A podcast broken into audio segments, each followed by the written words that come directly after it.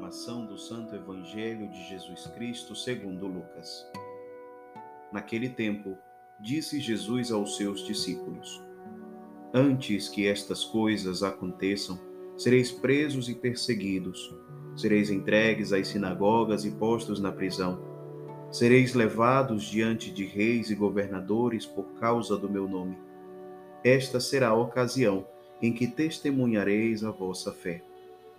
Fazei o firme propósito de não planejar com antecedência a própria defesa, porque eu vos darei palavras tão acertadas que nenhum dos inimigos vos poderá resistir ou rebater.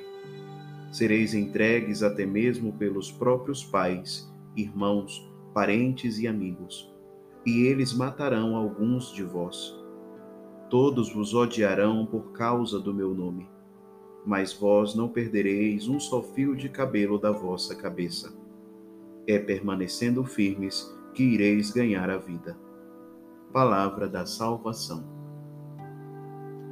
A fé é um elemento necessário para o seguimento a Cristo. Ter fé em Deus é estar dispostos a assumir com a própria vida a missão dada por Cristo. A fé deve ser uma resposta corajosa que não se deixa aprisionar pelo medo. A verdadeira fé ultrapassa os limites da vida humana e tem Deus como seu único objetivo. Não podemos nos deixar vencer pelo cansaço que muitas vezes impede de dar passos sólidos. Oremos.